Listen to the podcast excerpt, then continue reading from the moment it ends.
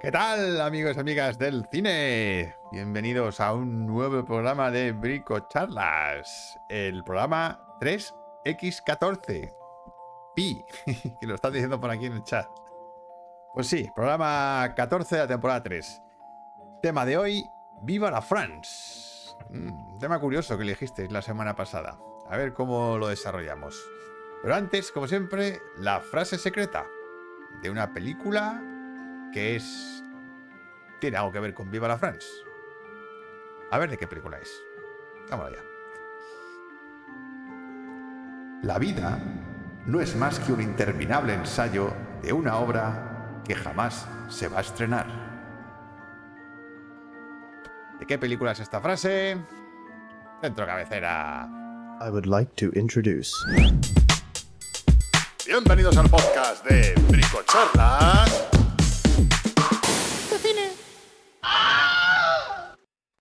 ¿Qué tal? Muy buenas noches a todos en el chat, que hay un montón de gente aquí. Está Eva, está Oscar, está Manu Pérez, está Esa, está Alborada Resat. Muy buenas noches, Alborada. No sé si eres nueva, porque no te hemos visto por aquí nunca. Así que bienvenida al Bricocine. Bueno, vamos a ver. ¿Qué vamos a hacer hoy? ¿Vale? Hoy vamos, además de hablar de Viva la France, vamos a ver las películas y las series que ha visto mi hermano esta semana en el cuchitril de mano. Luego vamos a tener los docus de Andrea. Lo que pasa que Andrea no está. Está de vacaciones, como dijo la semana pasada, y está en Italia. Entonces nos ha enviado un vídeo donde nos va a comentar un documental muy especial porque lo dirigió ella. Así que luego que nos comente ella en su vídeo. Luego jugaremos a las pelis, como siempre. Y después de meternos con Viva la France y estas, y estas cosas franchutes, nos vamos con grandes directores. Y nos vamos con el gran, gran, gran Charles Chaplin. Vamos a hablar un poquito de Chaplin y de su Charlotte. Y luego, pues ya resolveremos la frase secreta y cerramos para irnos a dormir y a descansar. Bueno, pues, ah, os quiero recordar que todos estos vídeos tenéis los capítulos de estas secciones en la descripción de YouTube, ¿vale? Así que si queréis ir a algún capítulo en concreto, abajo en la descripción tenéis el, el, el capítulo. Esto para los que lo estáis viendo en diferido, ¿eh? Para los que estáis viendo en directo, pues evidentemente no, no podemos viajar en el futuro. Eh, y luego, a ver, ¿qué encuesta tenemos hoy?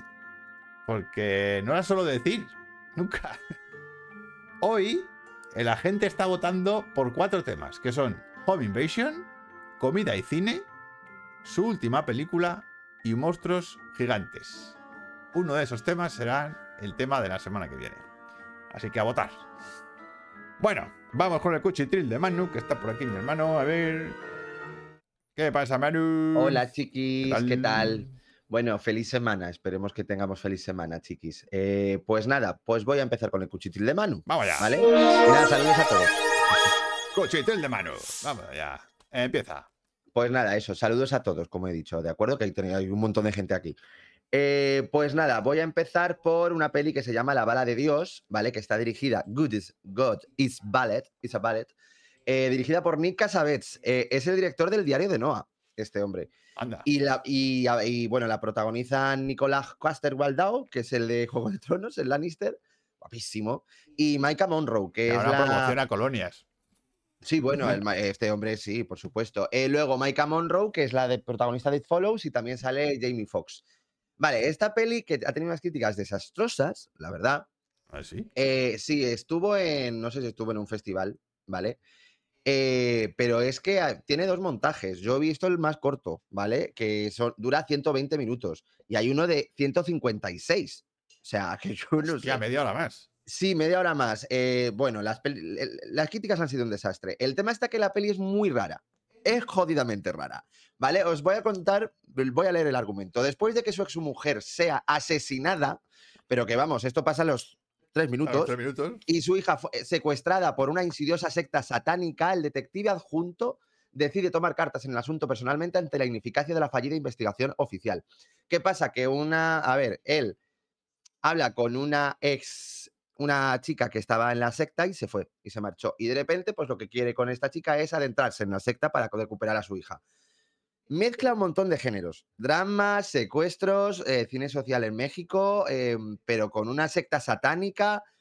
Es una mezcla tan bizarra que a mí me ha entretenido. Yo la verdad ha sido muy entretenida. Sí, la premisa es igual que ciertas pelis de Charles Bronson. Pues sí, sí, un poco, sí. a ver, la secta satánica es.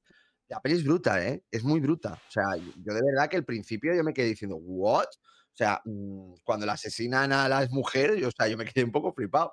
Eh, pero, a ver, la peli es eso, está entretenida. Me ha entretenido porque es muy bizarra. O sea, tiene mucha mezcla de tonos. Y creo que Nicolás lo hace muy bien. Nicolás está estupendo. Y Maika Monroe bien y demás. Y tiene una buena foto y una puesta en escena bastante curiosa. Pero, uff, entiendo las malas críticas, pero la verdad es que la peli entretiene, por lo menos.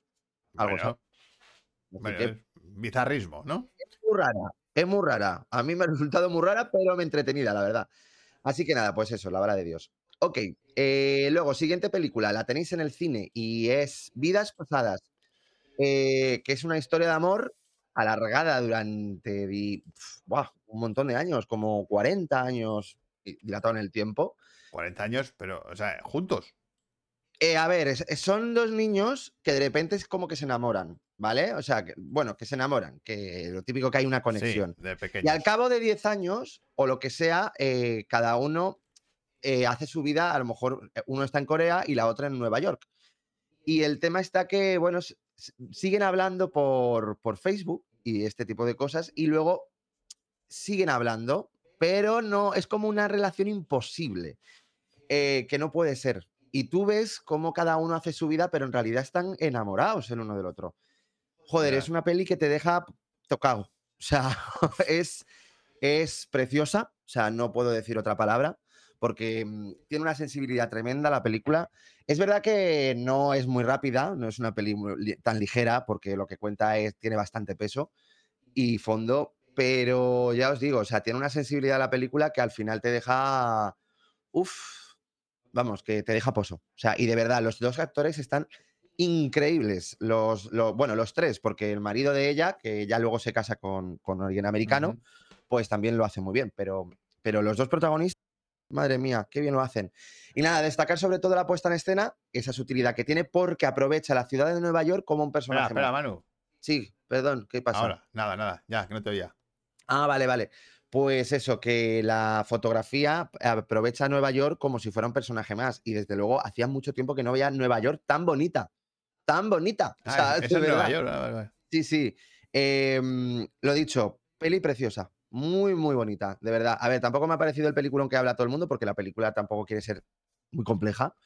Pero de verdad es muy bonita, muy bonita. Así que si podéis verla, os la recomiendo un montón, ¿vale? Vidas pasadas. Vale. Em, luego, ¿has cambiado el póster? Por No, cierto. eh, Ah, sí, sí, sí, lo, lo he visto. Sí, sí, perdón, perdón, perdón. Es que voy con retraso aquí en YouTube. Vale, eh, siguiente película. Pues un Remember que lo vi con Laura y lo vi contigo. Leyendas de pasión. De, con Brad Pitt, Anthony Hawkins, Julia Ormond, Aiden Quinn. Ahí Tremendo, está. tremendo culebrón. este. A Legends mí- of the Fall. yo tengo que decirlo, a mí esta película me encanta. O sea, yo me meto a tope con la película.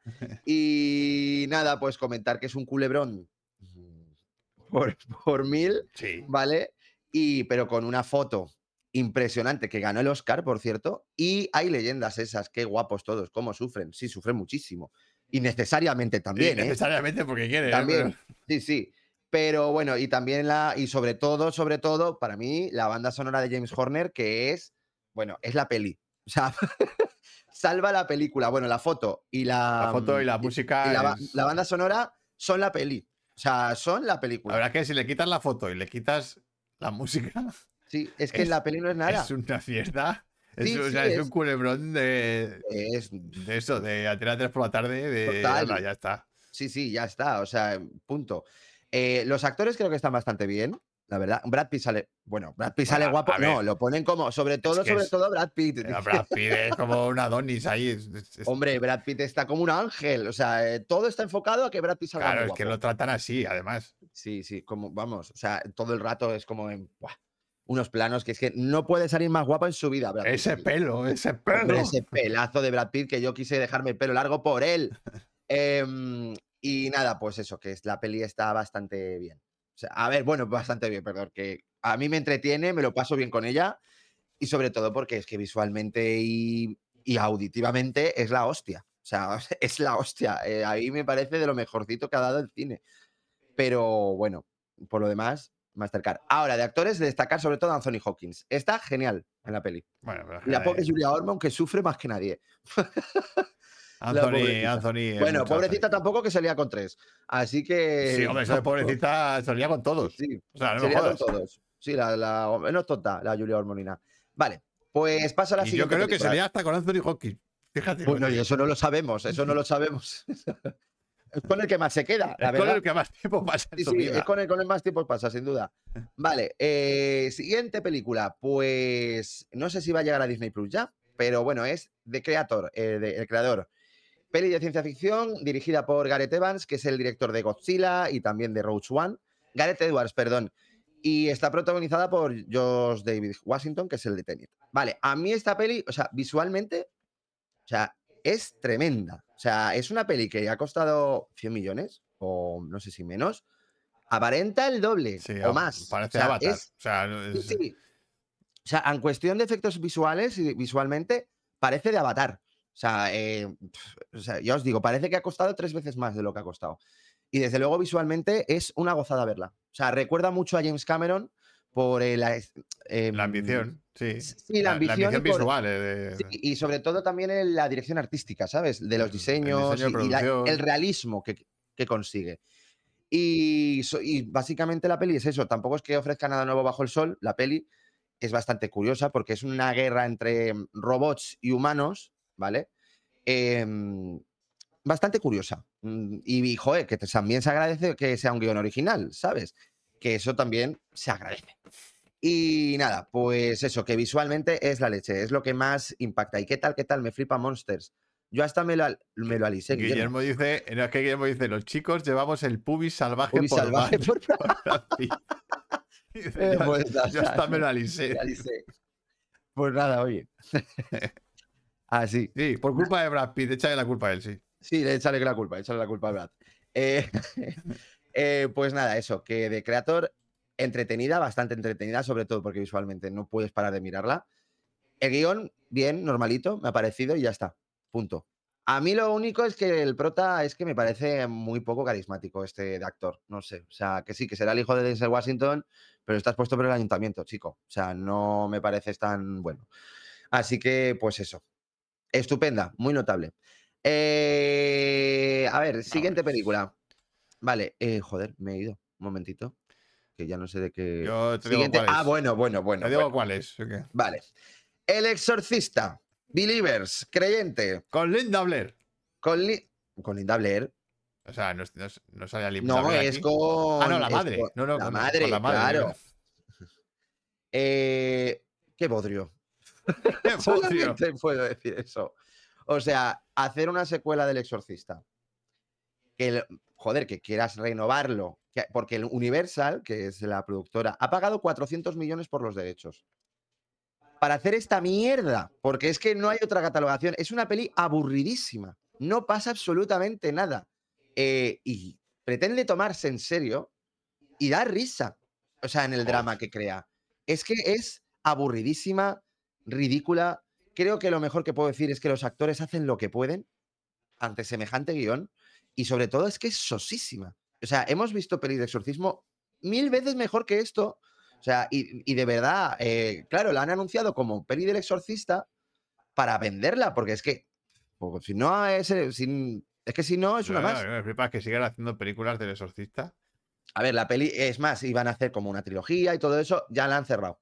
Porque la peli ha tenido unas críticas tan malas, normal, porque la peli es malísima, eh, que, mm, que, la, que la que han quitado. O sea, han dicho que no van a seguir. Y han abandonado al director, al director le han echado, todo esto, al David Gordon Green, que es el que reinició la saga de Halloween. Y el reinicio de la saga de Halloween no estuvo mal, o sea, estuvo bien. Pues aquí es que no le dan ni una vuelta de tuerca ni nada. Sé lo que pretende hacer. Hay una pretensión que no me parece mala, pero es que está muy mal ejecutada. O sea, eh, fatal, fatal, fatal, horrible, horrible, de verdad. O sea, hay mo- momentos ridículos. Así que, 400 millones, joder. sí, sí, 400 millones han gastado en los derechos para hacer esta mierda. De verdad. Así que. Hombre, sacarán como- más cosas, porque al final tendrán que rentabilizarlo. Claro, pero es que viendo el fracaso tal que ha sido en respecto a todo, bueno, a ver, es verdad que de dinero no, porque la peli ha costado como 30 millones, 40, no se ven en ningún momento, la verdad, se ven, eh, y ha recaudado 130, la peli ha sido un éxito, pero claro, es que se han gastado 400 millones. O sea, ha sido una barbaridad. Así que, pues nada, que un truño. Como dice Beba, un Pues truñaco. un truño. Venga, pasemos Pues ya a la está. siguiente. Vale, eh, pasemos a la siguiente. Eh, pues la nueva película de David Fincher, El asesino de Killer, The que está en Killer. Netflix. A ver si la veo, joder. Pues me ha gustado. O sea, bueno, es David Fincher, ¿cómo no me va a gustar esto? A ver, ahora es fría como un témpano de, un- como un témpano de hielo. O sea, es súper fría, pero hecho a posta, claro. Eh, y nada, es mm, vemos la vida de un asesino, el día a día. Lo que pasa es que vemos que a través de una cagada suya, en el principio, ¿vale? Pues vemos lo que pasa. Y el tema está que es curioso la, mm, la peli, porque yo odio la voz en off, la odio en, la- en el cine. Y es que esta peli es todo voz en off. Y a ver, es, es cargante. Lo que pasa es que está bien, está metido para que haga una especie de comparativa con lo que tú estás escuchando y lo que ves, bastante curiosa, ¿sabes? Y en ese aspecto, pues Fincher lo hace muy guay, con escenas que son brutales. Hay escenas que son bestiales. Y el uso del sonido, de la, bueno, los planos, la foto, todo, y los efectos visuales son un canteo, ni los notas. Eh, pues. Bueno, pero es que eso en Fincher es- Sí, eso en Fincher es brutal. Es eso, yo, a mí me ha parecido muy notable. Lo que pasa es que no me ha encantado precisamente porque hay demasiada voz en off. O sea, yo y con la voz en off no puedo. Así ¿Y que tú ves que si la quitaras, funcionaría la peli? eh, funcionaría de otra manera. Es, es que con la voz en off le da un tono muy curioso a la peli, porque es como que hace un- una crítica de un tío que tiene un, que tiene un ego increíble a través de su voz en off y luego dices tú, pero si eres uno más. O sea, sabes que al Ah, final él es uno O más. sea, la voz en off es, es como su diálogo interno. como Sí, es su diálogo interno, constante, constante. ¿Y qué ocurre? Que claro, al final crea un poco de gracia o dices tú, joder, pero si es que es un pavo que, que se cree que Dios se cree Dios. y, y- y en realidad es un tío más, o sea, de la sociedad, ya está. No sé, por eso la peli en ese aspecto es curiosa, es curiosa. Así que nada, pues esto es el cuchitril de Manu, chicos. Ya ha terminado. Cuchito de mano. Y nada, bueno, decir que Michael Fassbender está increíble, está genial, A ver si está la veo. genial Esta, esta tengo- esta sí tengo ganas de está genial. Mm. A ver si la vemos, Laura. A ver. Mm. Eh, vale, pues nos vamos a los docus de Andrea. Venga. Y como Andrea no está, ¿vale? Porque está de vacaciones en Italia, pues nos ha dejado un vídeo contándonos su movidita y su peli de hoy, que es una que se llama Cooking Up Attribute, pero mejor que lo explique ella, que es esta película. Además, yo en, esta, en este documental yo participé también. Vamos a ver. Ahí estamos. Hola, ¿qué tal? ¿Cómo estáis? Bueno, si estáis viendo este vídeo es que no puedo estar en Mm. directo con vosotros y eso es que estoy de vacaciones, lo cual no lo está puedo muy bien. Pero eh, os dejo grabado este vídeo porque os quiero recomendar un documental que normalmente si estoy en directo pues me daría vergüenza, sinceramente, No puedo oírlo. Vente, Pero que lo voy a hacer hoy, precisamente Ah, pues sí. aprovechando que estoy aquí y que no voy a leer vuestros comentarios por si acaso alguien lo ha visto y tengo una mala crítica. Mira, seguidme porque este documental es un cartel que tengo aquí en mi casa. Pues sí, aquí está, colgado en la pared, como veis en un lugar donde tampoco es que se vea mucho, pero bueno, aquí. Cooking Up Attribute. No sé dónde estoy, pero ah, ahí estoy. Y bueno, os recomiendo este documental porque ahora está en filming, bueno, lleva ya un tiempillo en filming y aprovechando este auge que tienen las series como la de The Bear y, y otra vez como todo este tema con los, los restaurantes de cinco estrellas, estrellas Michelin, bla, bla, bla, pues me parece que podéis aprovechar y ver Cooking Up Attribute, que es un documental que en realidad yo coescribí y codirigí con otra persona y que, bueno, pues estuvo girando por varios festivales internacionales, lo cual no está mal. Estuve- estuvimos en San Sebastián, estuvimos en Berlín, en Seattle, en Palm Spring. De hecho, en, bueno, tuvo un premio en Japón, por cierto, muy fuerte, esto es verdad. Y en San Sebastián fue el estreno nacional en el, en el Basque Culinary Center, que bueno, pues fue muy guay con la presentación con los hermanos Roca. Pero bueno, eh, ya me he tirado un poco el pisto con todo esto y os cuento de qué va, a ver si os apetece verlo. Este documental es, de- es del 2015 y eh, de lo que trata es un poco de, bueno, parte, digamos, la premisa de una idea que tenían los hermanos Roca, que para quien no sepa ahora mismo quiénes son, pues son los, los tres hermanos cocineros que viven en Girona, que trabajaban en, en el antiguo Can Roca, que es el restaurante de sus padres, pero que después decidieron ellos montar su propio restaurante, que es el Celler de Can Roca, que ha sido durante muchos años el mejor restaurante del mundo considerado. La gracia es que los tres hermanos, Joan, que es el mayor, es chef, eh, Josep, que es el mediano, es sumiller, y Jordi, que es el pequeño, es pastelero, chocolatero, bueno, hace postres, él dice que es postrero. Entonces, bueno, es como la combinación perfecta para abrir un restaurante y, petarlo, ¿no? La historia es que ellos creían que, mm, que si montaban, eh, o sea, digamos que ante todo el aluvión de fama y de reservas del celler, que por si a alguien le interesa, tienes que reservar con un año de antelación, es decir, el día 1 de febrero, por ejemplo, se abren las reservas del 1 de febrero del año siguiente, ¿no? Para que os hagáis una idea. Luego te puedes poner en lista de espera, ta, ta, ta. Pues el caso es que ellos eh, pensaban que no podían seguir, o sea, que aunque les hubiera gustado abrir sucursales del Celler de Can Roca por el mundo, si ellos tres no estaban trabajando todas las noches en el sitio, pues consideraban que la calidad no podía ser la misma. Entonces, ¿qué pasa? Que, claro, no se atreven a abrir sucursales, pero en paralelo ven que hay una demanda, eh, bueno, de, su comida, de lo que ellos hacen, ¿no? ¿Qué deciden hacer? Un viaje por todo, bueno, por todo, por algunos países de Latinoamérica y el sur de Estados Unidos para eh, hacer un homenaje a esas cocinas y además, eh, digamos que mm, llevar su restaurante, el Celler de Can Roca, por de repente varias ciudades de otra zona de América, ¿no? Concretamente. Eh, esto supone cerrar el celler en Girona un mes entero, todo el mes de agosto, que hasta ahora nunca se había hecho, y mover a todo el equipo. Estamos hablando de, no sé, 30 personas de cocina, 20 de sala, más jefes de cocina, ellos, eh, cubiertos, eh, bueno, utensilios para cocinar, ingredientes, bueno, en fin, millones de cosas, porque en el celler no es solamente la comida, sino un poco toda la experiencia. Ellos intentaron recrear esta experiencia en cada sitio al que iban. Esta gira se hizo como en dos partes. Primero un viaje de prospección por parte de los Roca para visitar los lugares eh, a los que luego iban a rendir eh, un tributo culinario y seleccionar, pues bueno, o sea, primero entender la gastronomía de ciertos lugares y luego intentar, pues bueno, hacer como su homenaje. Eh, los lugares que recorrieron en ese primer viaje, pues bueno, fueron ciertos lugares de Perú, de Colombia, de Estados Unidos, lo que es el sur, y de México.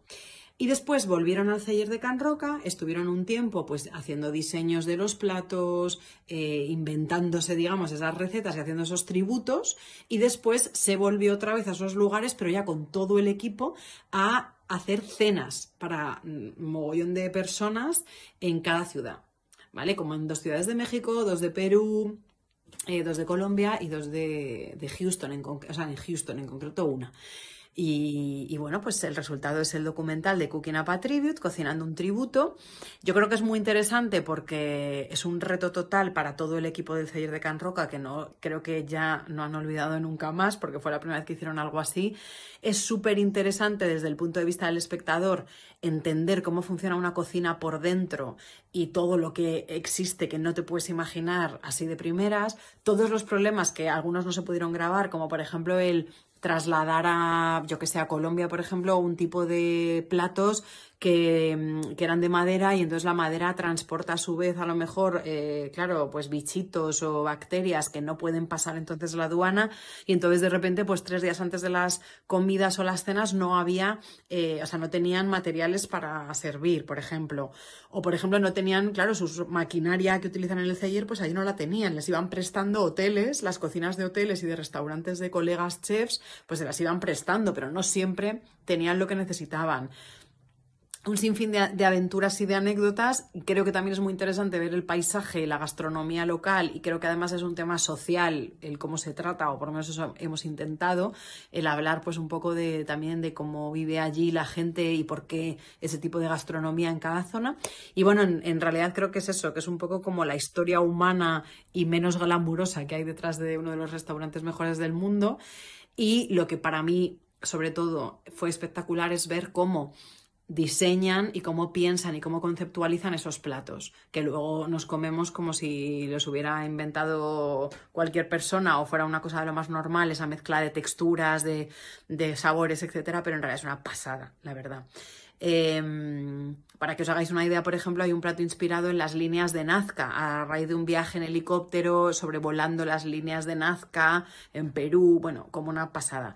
Aprovecho, aunque no me estarán viendo, pero bueno, para eh, reivindicar la figura de los jefes de cocina en todo, en todo este tipo de restaurantes, porque muchas veces los más famosos son los chefs y sin duda tienen la fama, pero los jefes de cocina, en este caso los dos que creo que siguen a día de hoy, que son Nacho Baucels y Hernán, eh, se me olvidó ahora mismo su apellido, Lunchetti, eh, pues bueno, son, son genios y son también los que se encargan del diseño de muchas cosas también y están más en la sombra, obviamente, pero bueno, también tienen su parte de, de protagonismo.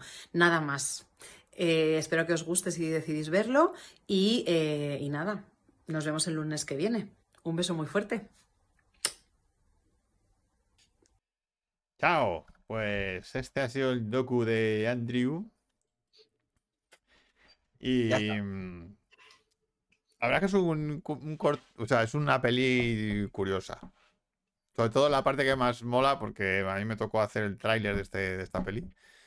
Y, y la parte que más molaba era la parte en la que ellos desarrollan los platos. Ver cómo se hacen platos de, de ese calibre, de platos que son considerados los mejores del mundo. eh, hostia, es que es- son obras de arte. O sea, todo tiene sentido, todo tiene una orientación. El tema de las texturas, los sabores, los colores, de dónde viene el origen del producto, es la polla. Mm. Así que muy interesante ese docu, si lo podéis ver, está en Filmin. Oye, no me estoy haciendo, no me estaba haciendo lo interesante. El tema está que no podía escuchar yo lo que decía Andrea, con lo cual me he tenido que ir a no que mi a cuarto, no, Por eso, ¿vale? No me he lo hecho escuchar. interesante. y por cierto, Alejandro, que Telma y Luis y Robocop son mar- maravillosas las dos. A O ver, sea, espera, espera, maravillosas. para la gente que nos está escuchando, Sí. que Alejandro ha dicho, voy a decir algo que no tiene nada que ver con el topic de hoy, pero que sepáis que por fin Diana, su pareja, me, me hizo ver Telma y Luis y Robocop, que no las había visto todavía. Me siento algo más, algo menos cateto. Menos cateto.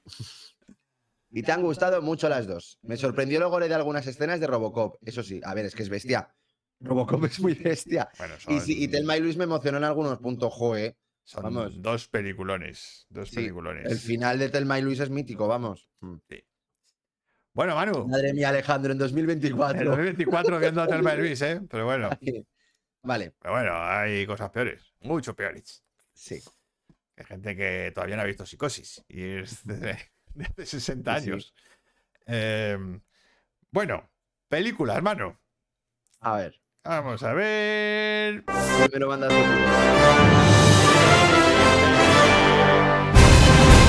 Jugamos a las pelis. Venga, vamos allá. Me A ver. encanta porque dice Oscar, eh, Alejandro, ya solo te faltan intolerancia y el ETE y el OTO, ambas en YouTube. Igualitas las dos. Las dos igualitas. Igualitas. Venga, pues. A ver, venga, mándame. Te envío a ti, venga, a ver, a ver. Yo no sé cuál mandarte, ¿eh? Pues piénsalo, mamón. A ver, no, no, no, sí lo tengo, pero es que, es que la gente no sé si va a saber cuál es. Hombre, joder. Pues no- A ver, tú y yo la conocemos, o sea, eso sin Ah, duda. Vale, pero pero es que yo no tengo que adivinarla. ya por eso, no lo sé, es un poco. Mm. Hombre, ¿Qué? bien, ¿Bien? bien. Venga, a ver, cuenta atrás. 3, 2, 1. Ay, que no me veo. Venga, preparaos. Sí, Vamos allá.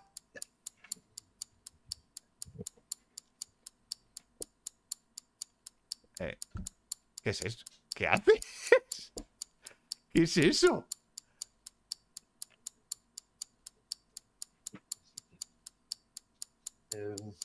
otro sitio. A ver. ¿Cómo? No se ve nada, Manu. A ver. El hipopótamo modelo, dice. Babe, no. ¿Lo, han ¿lo he puesto? Flamenco. No, No. no. Pero. ¿Porquis? ¿Qué? Porquis, no. El cerdito valiente. Ay, es que no me sale. Joder, qué mal. Eh, A ver. La la la la. no sé, no sé. ¿Qué es eso? Ah, ah, una postal. Canta. ¡Mierda! A ver, no era fácil, ¿eh? No, no es tan fácil. No, no es tan fácil. No es tan fácil. Venga, a ver si alguien adivina. Postales cerdas. ver. Pone- Postales cerdas. Es que no lo tengo. Que no tienes el qué. Un duende. Un, un, un gnomo. Un gnomo. A ver, no eran cerdos, eran gnomos. Era un gnomo. A ver ¿vale? si con eso. Quería que fuera un gnomo. A ver si con Postales eso, a ver si con eso adivináis. no. Es que, no, es no. que no es ni un hipopótamo ni un cerdo. No, el Valle Perdido. Tampoco. El Valle Perdido, no. Eh, Gnomocop. Nomocop. A ver, he enseñado unas postales Una postal y un gnomo. y un gnomo. El cristal oscuro. Y el cristal oscuro tampoco. Vamos. Eh, Igualito. Joder. Ana. A ver, y ¡Eh! Amelie, ha acertado Ha Oscar. acertado Oscar, Amelie. Ya está. Es que no es tan fácil como dices tú. No, O sea, eh, yo claro, sabía que que Claro, yo lo único que se me ha ocurrido, iba a coger una cuchara para hacerlo del Claro. el póster, pero claro, La cuchara. ya está. eh, luego lo, lo de las, lo de las fresas. Joder, pero eso yo no me acuerdo ya. ¿Ves? O cosas de ese tipo. Mm. O. mm, Nomeo y Julieta. Amelie, claro, me ha despistado el hipopótamo. Es que, claro, ha sacado una, Ya, y un cerdo, tío. ya lo- es un hipopótamo, no un cerdo. Eh, es el hipopótamo de fantasía. No, es que el tema está que no tengo otro tipo de muñeco. O sea, con lo cual digo, joder, ¿qué hago como si fuera un gnomo? Solo, Pues, solo tienes cerdos en casa. A ver, no, pero no un duende, no sé, tengo a un marciano, no sé, o sea, que da igual. Pues eso. Vale. Bueno, fácil lo era. Pero bueno. No, no era fácil. A ver, te toca. Vale, a ver, te lo voy a poner, pero ese es el tema que yo creo que la gente. A ver, tú envíamela, yo ya te digo. Ay, esto no lo va a saber nadie. no, es que creo que no, por eso. Así que voy a poner. Joder. Mm. A ver. A ver, este me puedo reír mucho. ¿vale? Buenas noches, ge- papa, que acabo de entrar. A ver, esta a lo mejor no la has visto, ¿eh? Ah.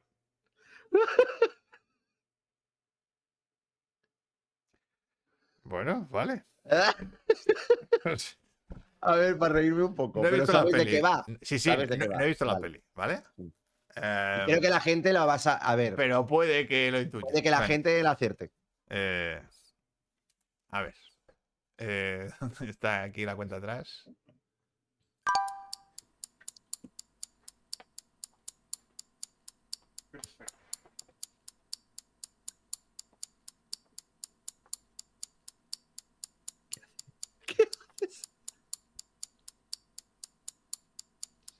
Vale. Vale. A ver.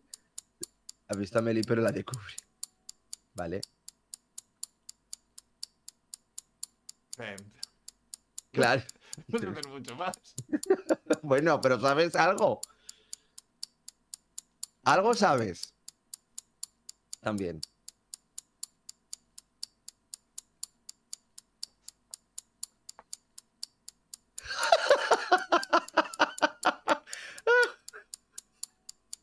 No.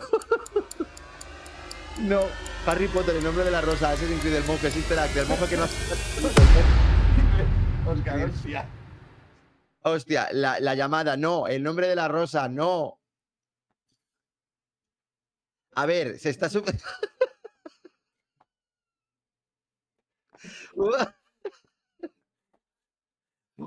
Ya, A ver, vale, vale, vale.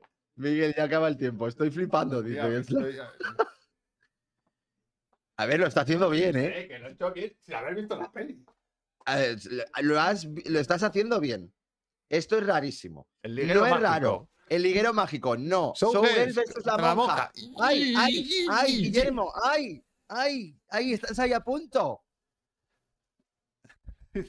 Venga, Guillermo. Sí, pero, Oscar, yo quería El que código Monty, da Vinci. yo quería que Monty estaba depilado. Depilado. Venga, Guillermo, que lo tienes. Venga, que estáis ahí cerquita. Estáis ahí cerca.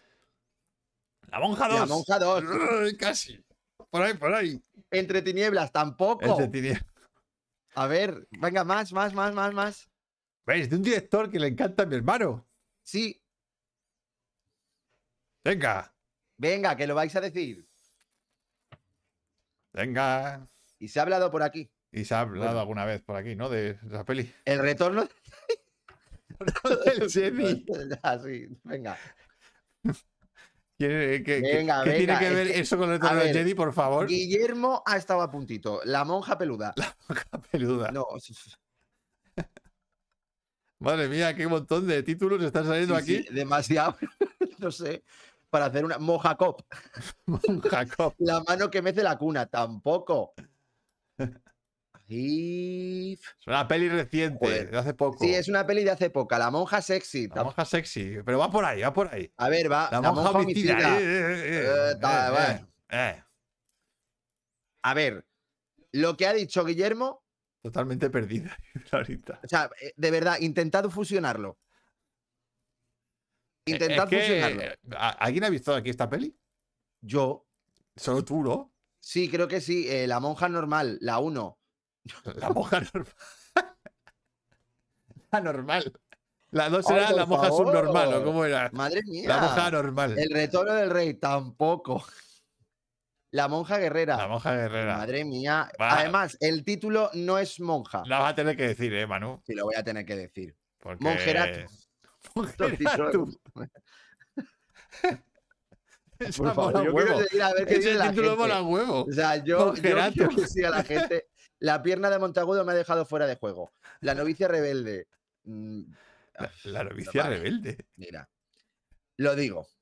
Sí, Me sí. estoy partiendo. A ver.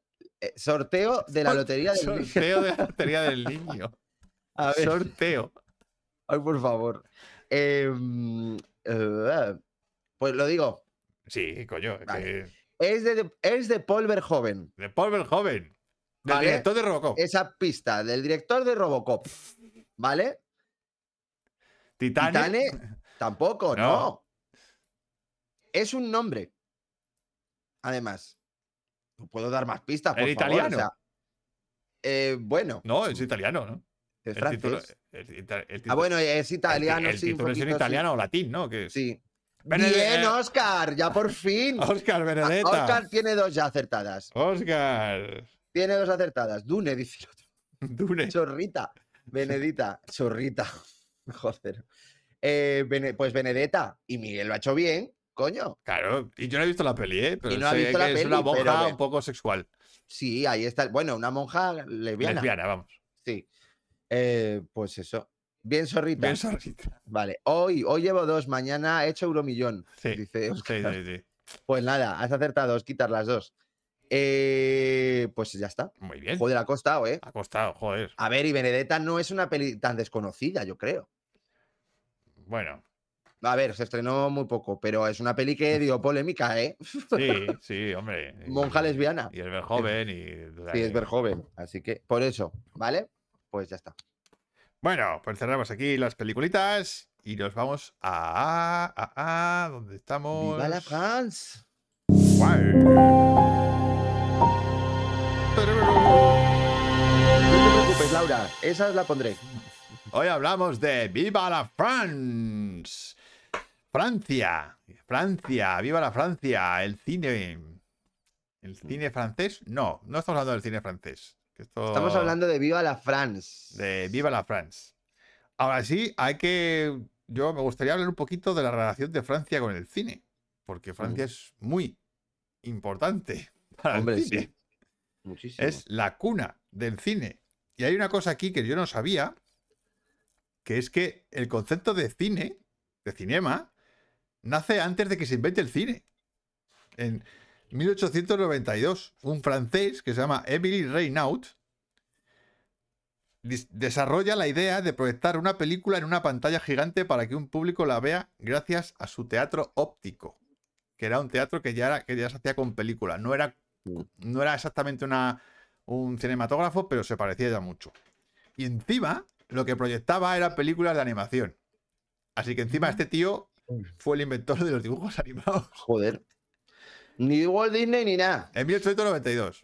Mm. Y luego ya, en 1895, Lumière, Méliès, Alice Guy, la gran olvidada, eh, fueron los que empiezan a hacer historias cortas de ficción y los que empiezan a crear un poquito ese lenguaje cinematográfico. Y Méliès crea la que se supone que es la primera película como tal, que es Viaje a la Luna, en 1902, que dura 14 minutos. Y en ese momento era como 14 minutos, era como hacer un largometraje. Así que mm, muy importante Francia para el cine. Y encima, luego llega a Nobel Bach y le y mete otro viaje eh, a, la historia del cine con sus críticos y sus peliculitas, revolucionando el cine para siempre. Así que bueno, Francia muy importante dentro de Mucho. la historia del cine. Pero bueno, vamos a hablar pues de películas donde se alza un poco, ¿no? El chauvinismo este francés. ¡Hala! ¿Qué pasa? ¿Qué dice por No, aquí? nada, guay. Que, a ver, espérate. Que me ha pasado a buscar una cosa muy chula. No olvidemos el fusil fotográfico, que menos mal que no triunfó. vale. eh, ¿El em, fusil fotográfico? mm, no ¿Qué es eso, Oscar? ¿Qué es Tres el fusil fotográfico? Y Diana, tres colores, más francesas imposible, total. Yo solamente he visto una, que es azul. Ah, yo es que las de colores no las he visto, fíjate. Yo solamente he visto azul. Sí, es una de esas está muy, muy trilogías que me falla, Mm. que me faltan, sí. Mm. ¿Pero el director es francés? No. Eh, no, creo que Es es, ruso, ¿no? polaco, Es fíjate. ruso, polaco. eh, porque ¿no? el dire es. Espérate, te lo digo. Es. Joder, un momento. Tres colores. A ver, espera. Tres colores. eh, es. gr- buah, Kieslowski. Kieslowski, claro, Kieslowski. Kieslowski, Kieslowski, eso. Sí. Pero la peli es francesa, ¿eh? Pues eso, que. Que películas que hablen de Francia y de. Bueno, que pueden ser francesas también, ¿eh? Pues de francesa, claro, evidentemente. Eh, bueno, empiezas tú, venga, Manu. Venga, perdón, Venga. es que tengo mucho sueño. tengo mucho sueño, perdón. Vale, pues en mi número 3 voy a mencionar, pues el título ya lo dice todo. Vale, no me parece una maravilla porque es- al final son historias. Y es Paris Jetem. Paris Jetem, claro. O sea, a ver, Paris Jetem, pues es que es, no puede ser más francesa. no, O sea, no puede ser más viva la France, porque te está diciendo qué bonita es París y en ese aspecto la película consigue eso. O sea, consigue que, que te veas todos los lados de París. La Ah, parte bueno. bonita, la parte fea, la parte oscura, la parte fantástica. para quien no lo sepa, Paris Jetem es una peli que es un pupurrí de cortos. Sí, son cortos, Cortos, dirigido por, por grandes directores, directores. distintos. Sí, y que todos ocurren en París. todos. ¿Vale? Y son Pues- muy guays. La verdad es que Sí, están. muy A ver, hay algunos que son mejores que otros, como casi en todos los cuando son cortos, pero, pero está bastante guay. Muy interesante, sí. Sí. Eh, Dice, pues Juliette Vinos se sale, menuda trilogía. No, Juliette Vinos está, que es los mejores papeles que ha hecho en su vida, vamos. Y que ya es decir. Los paraguas de Cherburgo, dice Manu. Los paraguas de Cherburgo. Sí, Esa no la he visto. esa- esa es famosa, sí. Me suena, pero Pero no sé cuál es. Yo, mismo. no la he visto No tampoco. la tengo ¿eh? yo ubicada Pero- esa. Los paraguas de Cherburgo. Me suena el nombre, Así que, pero no sé qué. pu- mm, no sé. Pues así que eso. yo París Jetem. O sea, a mí me, me transmitió muy bien eso que cuando tú vas a París eh, te llega, ¿sabes? no sé. Pero, ¿y cuál es el que más te mola de los cortos? A mí el de Vicenzo Natali. Ah, Es, lo- es el Sí. que más recuerdo. Sí, es verdad. El de Natalie, que eh, es con el Wood y es y con, creo que también con, ¿cómo se llama esta? La, la Vanessa Paradis, creo que es la otra. Y es en blanco y negro y de verdad que no puede ser más chulo. O sea, así que nada, yo la recomiendo Paris Jetem. ¿eh? Eh, espera, mucho. ¿hicieron la 2? Hicieron otra, pero con New York, I Love You. Ah, eso, eso era. Con New York, eh, I Love You New York o algo así, ¿no? ¿Qué le gusta sí. París al Manuel? Hombre, a mí me encanta. Así que eso, con la música de Michael Legrand. Dicen que es una de las mejores bandas sonoras de la historia del cine, Oscar, la de los paraguas de Cherburgo. Em, qué llorera, dice. Sí, que Ah. era. Así que, pues nada, París Jetem. Bueno, y diciendo también las vuestras. Sí, las vuestras, claro. favoritas, así, Que te transmita esa te sensación, la sensación francesa. francesa. o- en la cultura francesa. sí. Los Miserables. Sí, Los Miserables, por supuesto. Sí, sí, sí. Em, pero yo los Miserables, diría los Miserables de Liam Neeson. O sea, el- María Antonieta también. María Antonieta. sí. Asteris, por Mira, supuesto. Asterix en la Galia. En la Galia. No. Más, más, más franceses que los galos. no. Total. Más franceses que ellos no puede ser. Así que. Total, Rus, totalmente, sí, sí. Vale. Eh, pues, venga, Miguel. bueno, yo voy a hablar de. eh, la semana pasada hablé de la primera parte de esta trilogía. cabrón. no, me, no me acordaba. Así que hoy voy a hablar de la segunda parte de esta trilogía. ¿Por qué? Porque ocurre todo en París. Sí. Es antes del atardecer. Nuestra Sí. saga romántica. por- Maravillosa. maravillosa por excelencia. Richard. Linklater, de 2004. Pero es verdad que te transmite mucho lo de París, esa esa sensación mágica. Es que, ¿qué pasa? Que es una historia contada a tiempo real. Hmm. Entonces, las, do- la hora- las dos horas que dura la peli. ¿Qué pasa? ¿Qué Eh, ha, la dicho, eh? eh, ha dicho eh, Diana, yo vivía en París mientras se rodaba Ronin y pude ver de lejos algunas escenas del rodaje. ¡Wow! ¿Qué dices, Diana? hostias, y encima Ronin. Ronin, eso es Ronin historia del cine. O sea, sí. Eh, Tiene, no sé qué es la eh, que tiene la persecución más larga, no, o algo así, de la historia del cine. En su así, momento pero- era la. bueno, fue la Sí, hostia, fue la más famosa. Sí, A ver, la peli, bueno, pero las escenas de, las escenas de persecución eran la hostia. sí, sí. peli. sí. Ah, y en la YT, sí, esto me, lo- esto me quiere sonar, sí. El corto posapocalíptico de Chris Marker en la que se basó 12 monos. Anda, Mm, París, mm, justo. Emanuel dice esa. Emanuel, sí. O sea, era un poquito. Fuera de tono. bueno, antes del atardecer. Mm. Película que está rodada, lo que está comentando, en tiempo real. Mm, Esto quiere decir que las dos horas que dura la peli son las dos horas que ocurre en, Tal cual. en la película. Y en Mm. esas dos horas lo que hacen es pasear por París. Sí, pasear. Y entonces se ve, se ve todo París. Bueno, todo no, pero. Pero No todo, no, pero, tampoco. pero se ve pero- mucho de París y cosas Sí. muy guays de París. Incluso llegan a meterse en un barco que Sí, les lleva, por el les Sena, lleva por el Sena y tal. Y, y además se ven partes internas de París muy chulas, como la Casa Bella, que es como un patio interior Sí, eh, muy guay. Y, y, hostias, a mí me transmite. Además empieza una librería. o sea, Sí. es, es todo muy, rollo francés. muy también. francés. Se van a- y además, Linklater, Linklater, o como se diga, Linklater. Linklater, eh, hace una cosa que también hace en, las- la, en la 3, no sé si lo hace, creo que no. ¿Qué? Lo de poner los sitios por donde han estado. Mm, al final. Al final, claro, no, en la 3 no lo hace. Lo no, hace en no. la 1 y en la 2. Lo que pasa es que en la, en la- principio en la de la 1 lo hace al final Claro, y en, la 2 lo hace al principio. Y- Sí. Y, y te pone los planos por los Sí. sitios por donde van a pasar. Es verdad, cierto. Y te pone, te cierto, pone la cafetería, te pone Sí. el, el río, te pone el- verdad. la librería, la calle principal, el parque por donde van. O sea, es muy guay esa parte porque Sí, es como la, verdad. impor- la importancia que tienen los sitios Sí. y, y cómo lo transmite la película. Lo transmite, ¡buah! Mm. maravilla. A ver, están diciendo muchas, ¿eh? Miniserie maravillosa, La luz que no puedes ver. Luego Manu dice Intocable también. Eh, a ver, París convertido en una orgía en la fin de Mont, film de catástrofes de Abel Gans y primera peli francesa sonora. Ostras, Ar de París, dice nuestra madre. París convertida en una tumba mortal en la interesante La Bruma de 2018. No la he visto, quiero verla. Anda, la bruma. Quiero Pero eso, verla. ¿Dónde lo estás leyendo? Eso no lo he visto yo. ¿No? No. Pues no lo sé. O sea, Ah, el- Ah, vale, ahora. Ahora me ha salido. Es que ha tardado Vale, un poquito vale, más vale. en salir. vale. Sí, sí. Pues eso. Vale, pues oye, pues antes de la atardecer. A mí es verdad que me, me representa mucho Francia, pero no tanto, no tanto, fíjate, porque como estás tan centrado en los dos y todo es diálogo, no, no, no, claro, eh, porque claro, pues- está más de fondo, pero el fondo consigue que sea también un prota. Claro, es, es que el- los protagonistas son ellos, absolutamente. No, o sea, de Vendetta no está ambientada en París, Diana. No, no, no. no, eso es Londres, ¿no? Es que es Londres, sí. El fantasma de la ópera, dice. Sí, la ópera de París. ¿Era la ópera de París? Es la ópera de París, sí. Va, Oye, voy a coger un vasito de agua, ¿vale? Que estoy muy seco. De eso no me acordaba. Sí, es la ópera de París. La, la ópera de París, Sí, sí, es la de París. el fantasma de la ópera. Pues bueno, pues eso. Antes del atardecer, eh, es, que, es que es eso, las dos horas que se tiran los dos paseando por París. eh, aunque ellos son los protagonistas, París está ahí de fondo. Entonces, es- vamos. La Francia es estereotípica, protagoniza un americano en París también. Sí, esa es, esa es muy estereotipada. Sí. Dice, vale, tengo que verla otra vez. Dice Diana. Vale.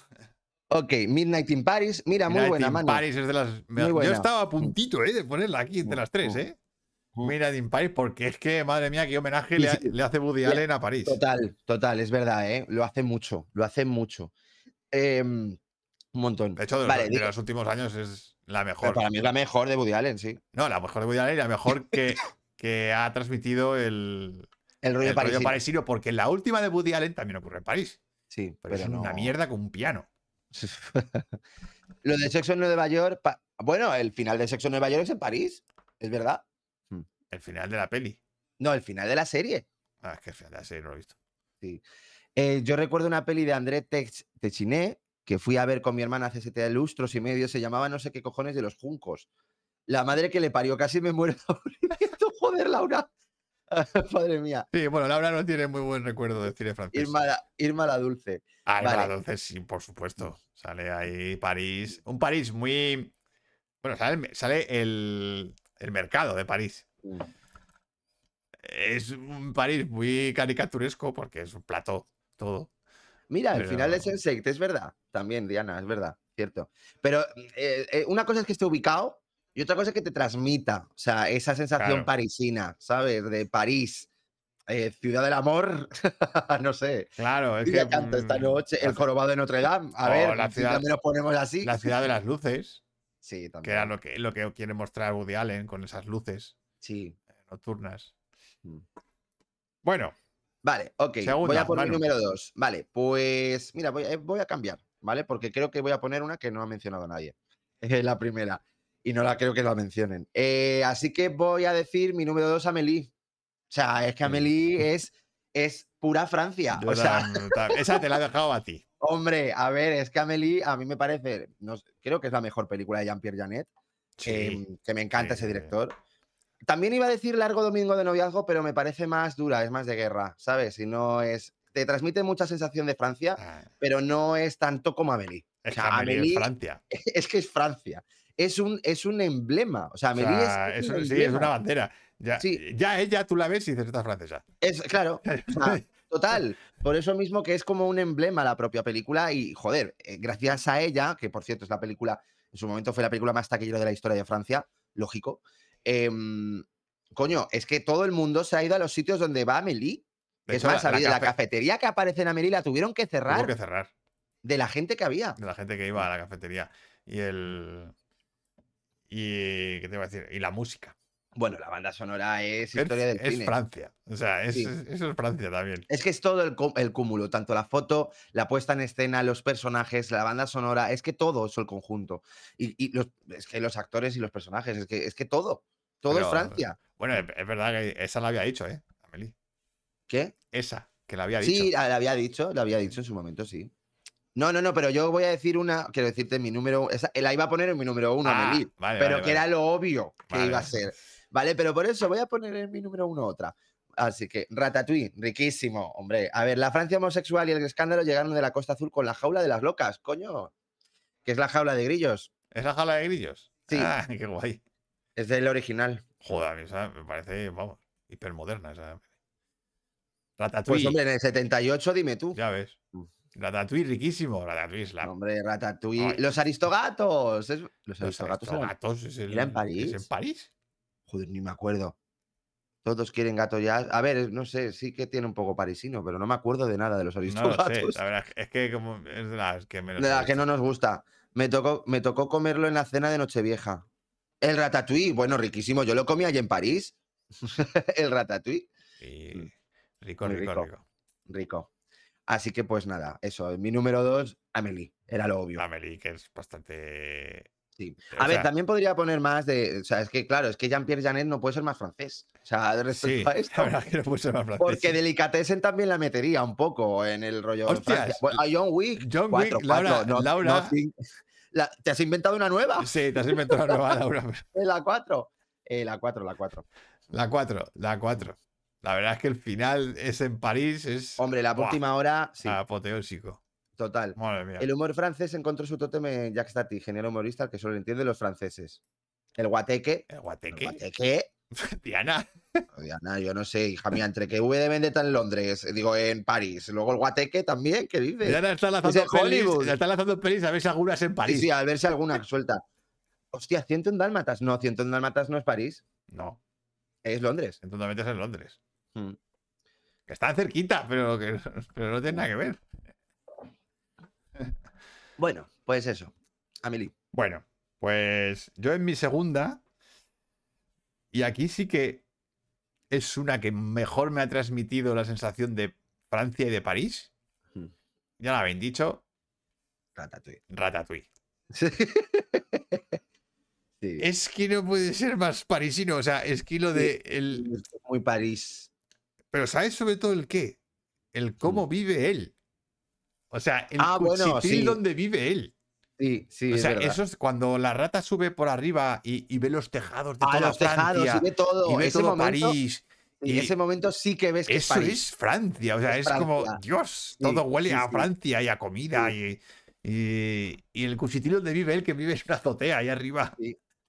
Todo eso es como, Dios, qué parisino y qué francés.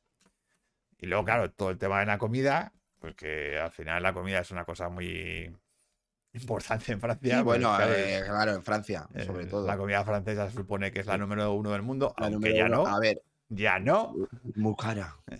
ya, pero les hemos ganado nosotros, ahí, Ah, a los franceses. que por cierto, dice, eh, no, era por el prota, pero el prota del guateque Diana era, era hindú. Era hindú. Era parisino. O sea, Diana, ¿estás? O sea, no sé qué te pasa, ¿qué te has fumado? París apedreado desde el espacio en Armagedón. Mira, muy buena, Oscar. Eh, en peli- apedreado desde el espacio de... Claro, hay una escena Ah, que es de repente la cámara está puesta en Notre Dame y cae un Es meteorito. en verdad que París. un meteorito en París, es verdad. Sí, sí. Amelie estaba un pelín mal de la cabeza. Bueno, igual un poco pesada, la vi más de una vez. A ver, es verdad que. Hombre, Amelie un poco tenía algún trastorno. Sí, algún pero- trastornillo tiene. Españolas en París de la inmigración de los 60. Hmm, ¿Españolas en París? ¿Cómo? ¿Eso es un título de una peli? No lo sé. Españolas en París. O, o a lo mejor, eh, no sé. O-. La noche americana de Truffaut. Sí. Es la peli más cinéfila de la historia, dice Oscar. Oscar, la mejor película extranjera. Hombre, sí, Vale. sí. Es que Truffaut era muy americano.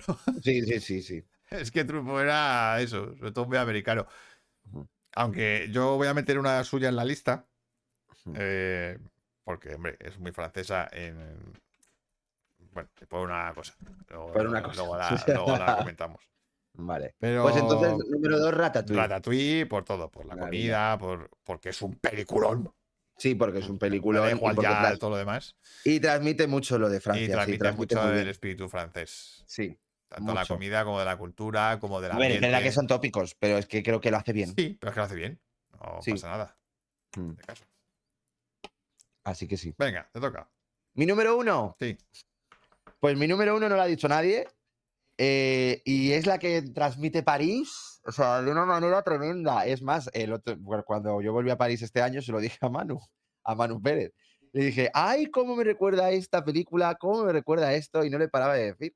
Y es que es French Kiss. ¡Ah!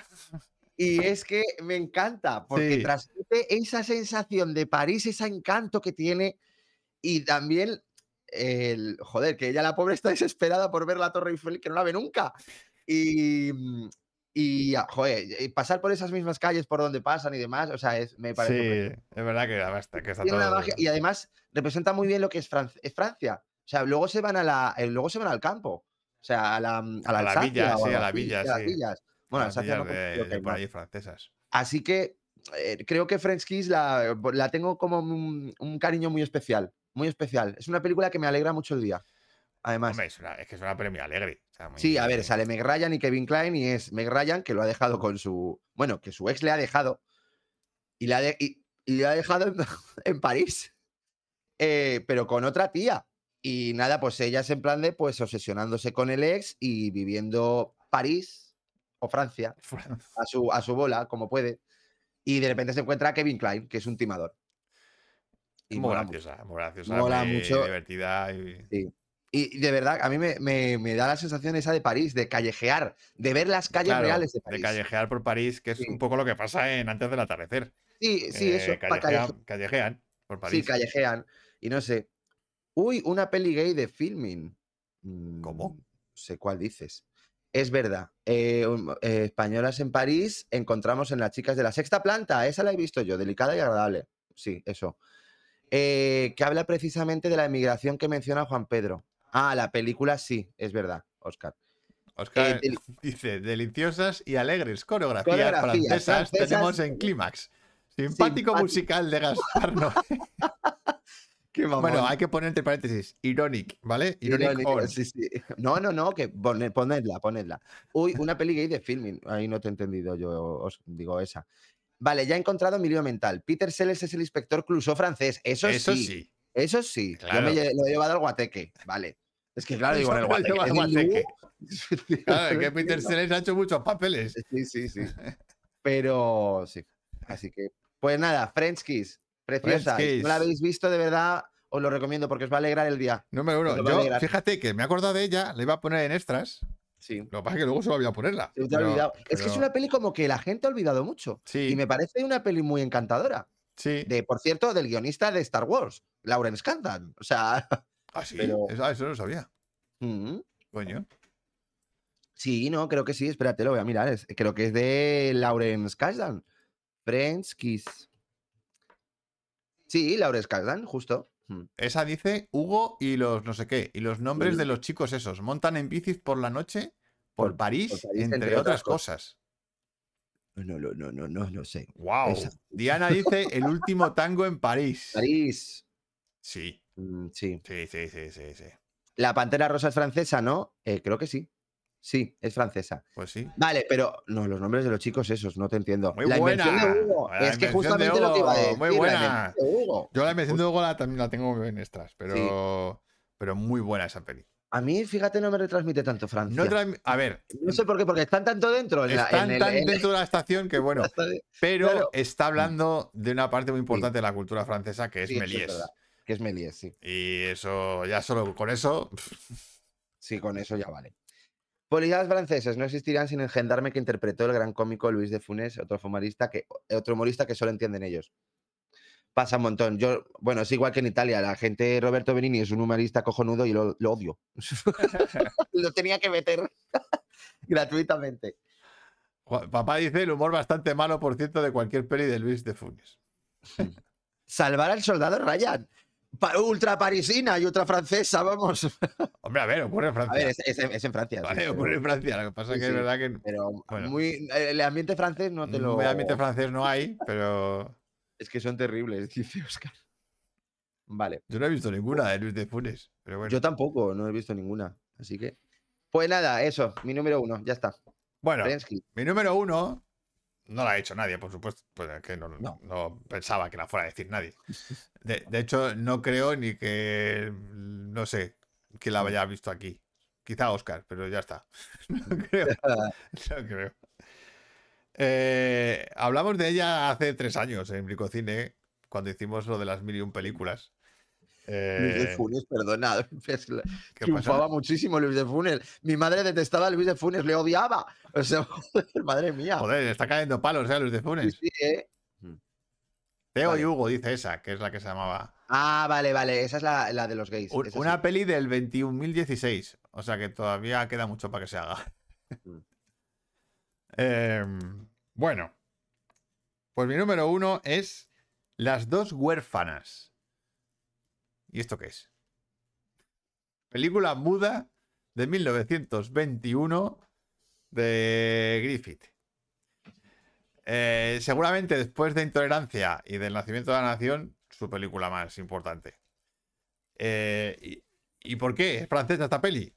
Pues porque cuenta toda, todo el momento de la Revolución Francesa Mm. en, en París.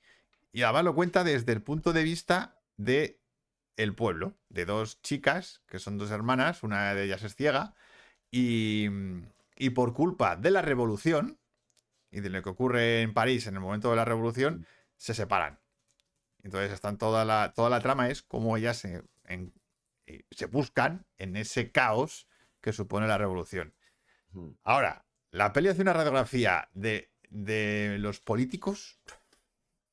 el- ¡buah! O sea, es horrible porque es que eh, la aristocracia es, hor- es horrible y los revolucionarios también. O sea, cuando llega la parte final de los revolucionarios con sus asambleas y sus eh, vamos a matar a todos y, y a decapitar a todos porque lo digo yo. Porque lo digo. Es, es como, madre mía, o sea.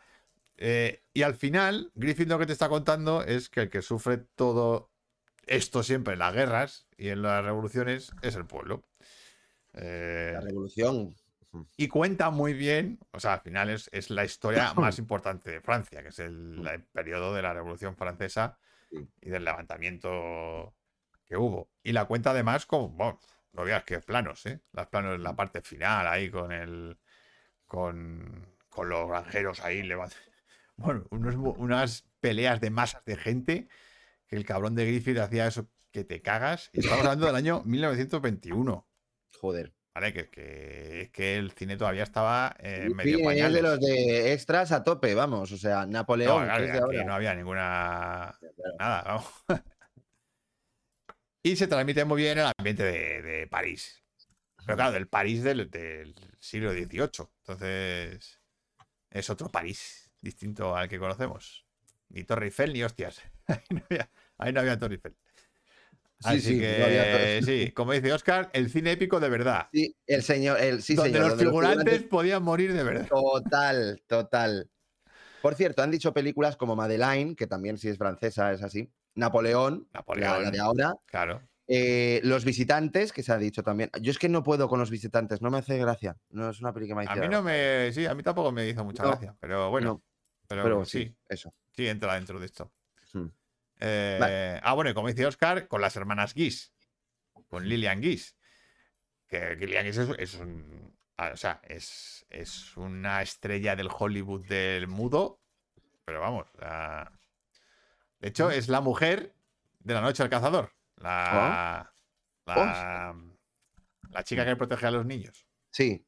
Pues esa es Lillian Guis. Y era la actriz, La- actriz fetiche de Griffith. Ella. Sí. La cena de los idiotas, no la aguanto. No puedo con esa peli, Laurita, yo no puedo. ¿El perfume también sale París? Sí. Ah, el perfume sí. Sí, En el perfume sí. sí, sí, sí, sí, muy parisina. No, pero no sale París. pero- No, no, no, no, no, no aparece París, pero sí que salen. Es, eh, es- él, él nace en el mercado de París. sí. Claro, y, y la parte con Dustin Hoffman es en París. No, no es en París. ¿Y dónde coño es? No es en París, es en otra ciudad y además creo que es en Países Bajos. ¿Es en Holanda? O Creo que es en Holanda o algo así.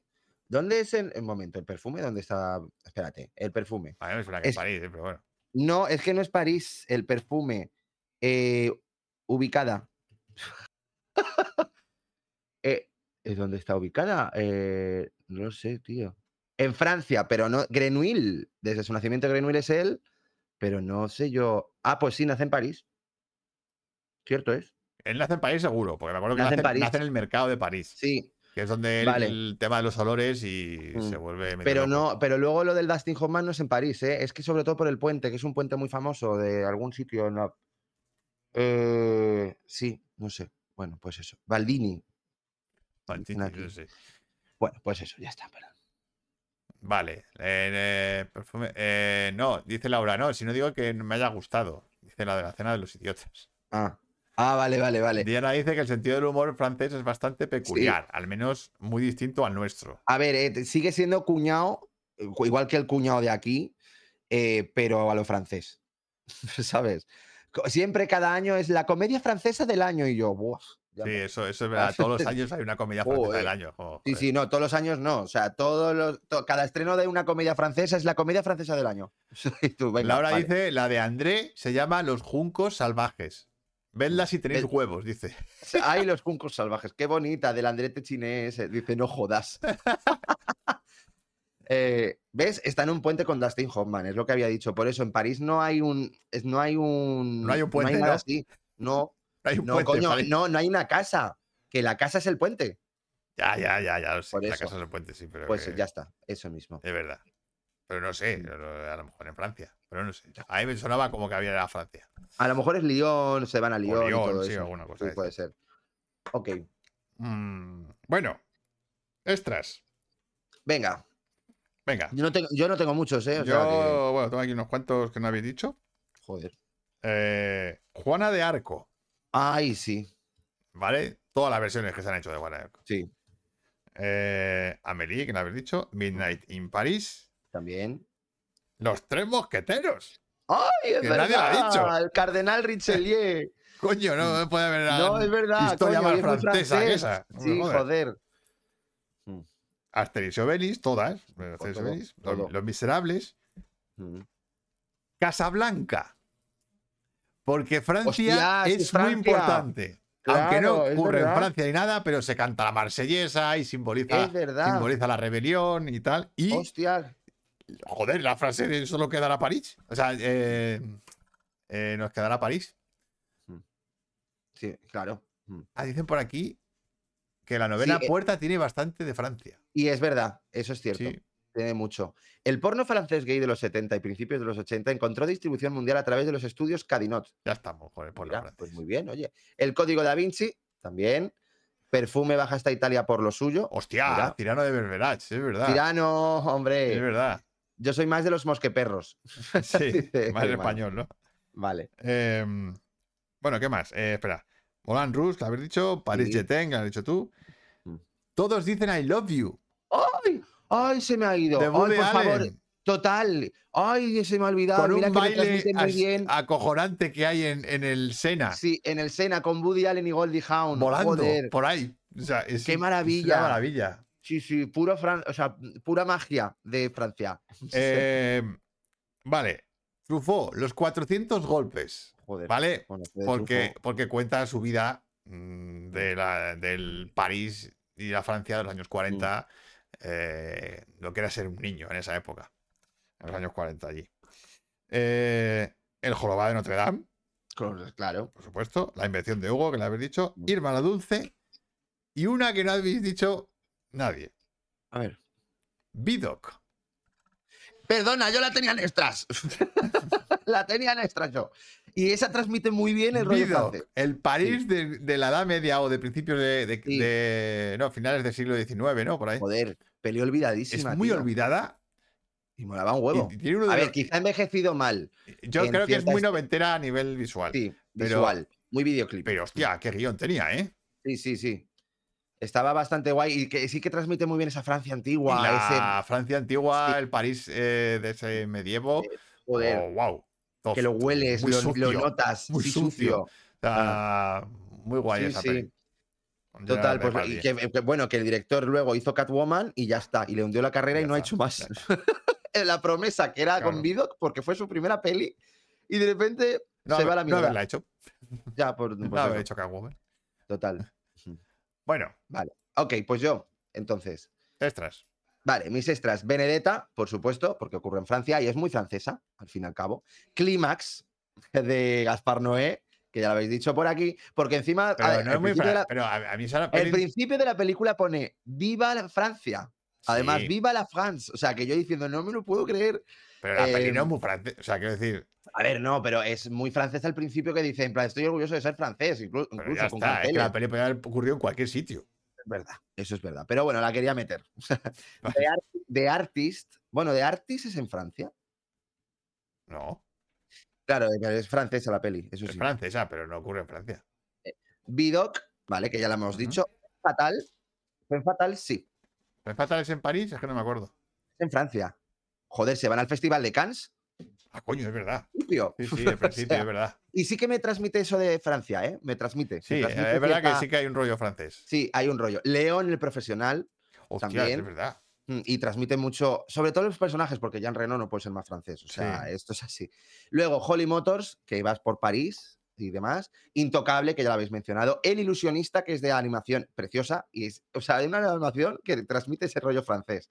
Bienvenidos al norte. No puede ser más francés. O sea, no puede ser más francesa esta comedia, que a mí sí, la verdad es que me gusta mucho. Y de la cual luego hicieron apellidos, ocho apellidos vascos, porque es lo mismo. Y la Bella Durmiente y la Cenicienta, mm, yo no sé si son franceses. Eso no son franceses, pero bueno. No lo sé, pero bueno. Eh, eh, bienvenidos al Belleville, que es otra de animación. No puede ser más francesa también. De Haneke, la pianista. ¿Vale? Azul, tres colores, que lo hemos dicho. Delicatessen, que no puede ser tampoco más parisina y más francesa. Y luego Largo Domingo de Noviazgo también. Y. El Pacto de los Lobos. ¡Oh, qué buena, tío! Sí, El Pacto de los Lobos. Que peli muy olvidada ahora Sí, mismo. muy olvidada. Ahí está. pero que no muy puede guay. ser más francesa también. Está muy guay esa peli. Sí. Mm. Joder. Bueno, Oscar nos da datos históricos, ¿vale? Eh, los 400 golpes de 1959 nos cuenta las aventuras de Antoine Dauniel, pero Truffaut continuó con la evolución del personaje en tres películas más, hasta 1970. Dice, hostia, el pacto de los lobos, Los qué guay. Qué guay. Es que además es muy francesa, es muy.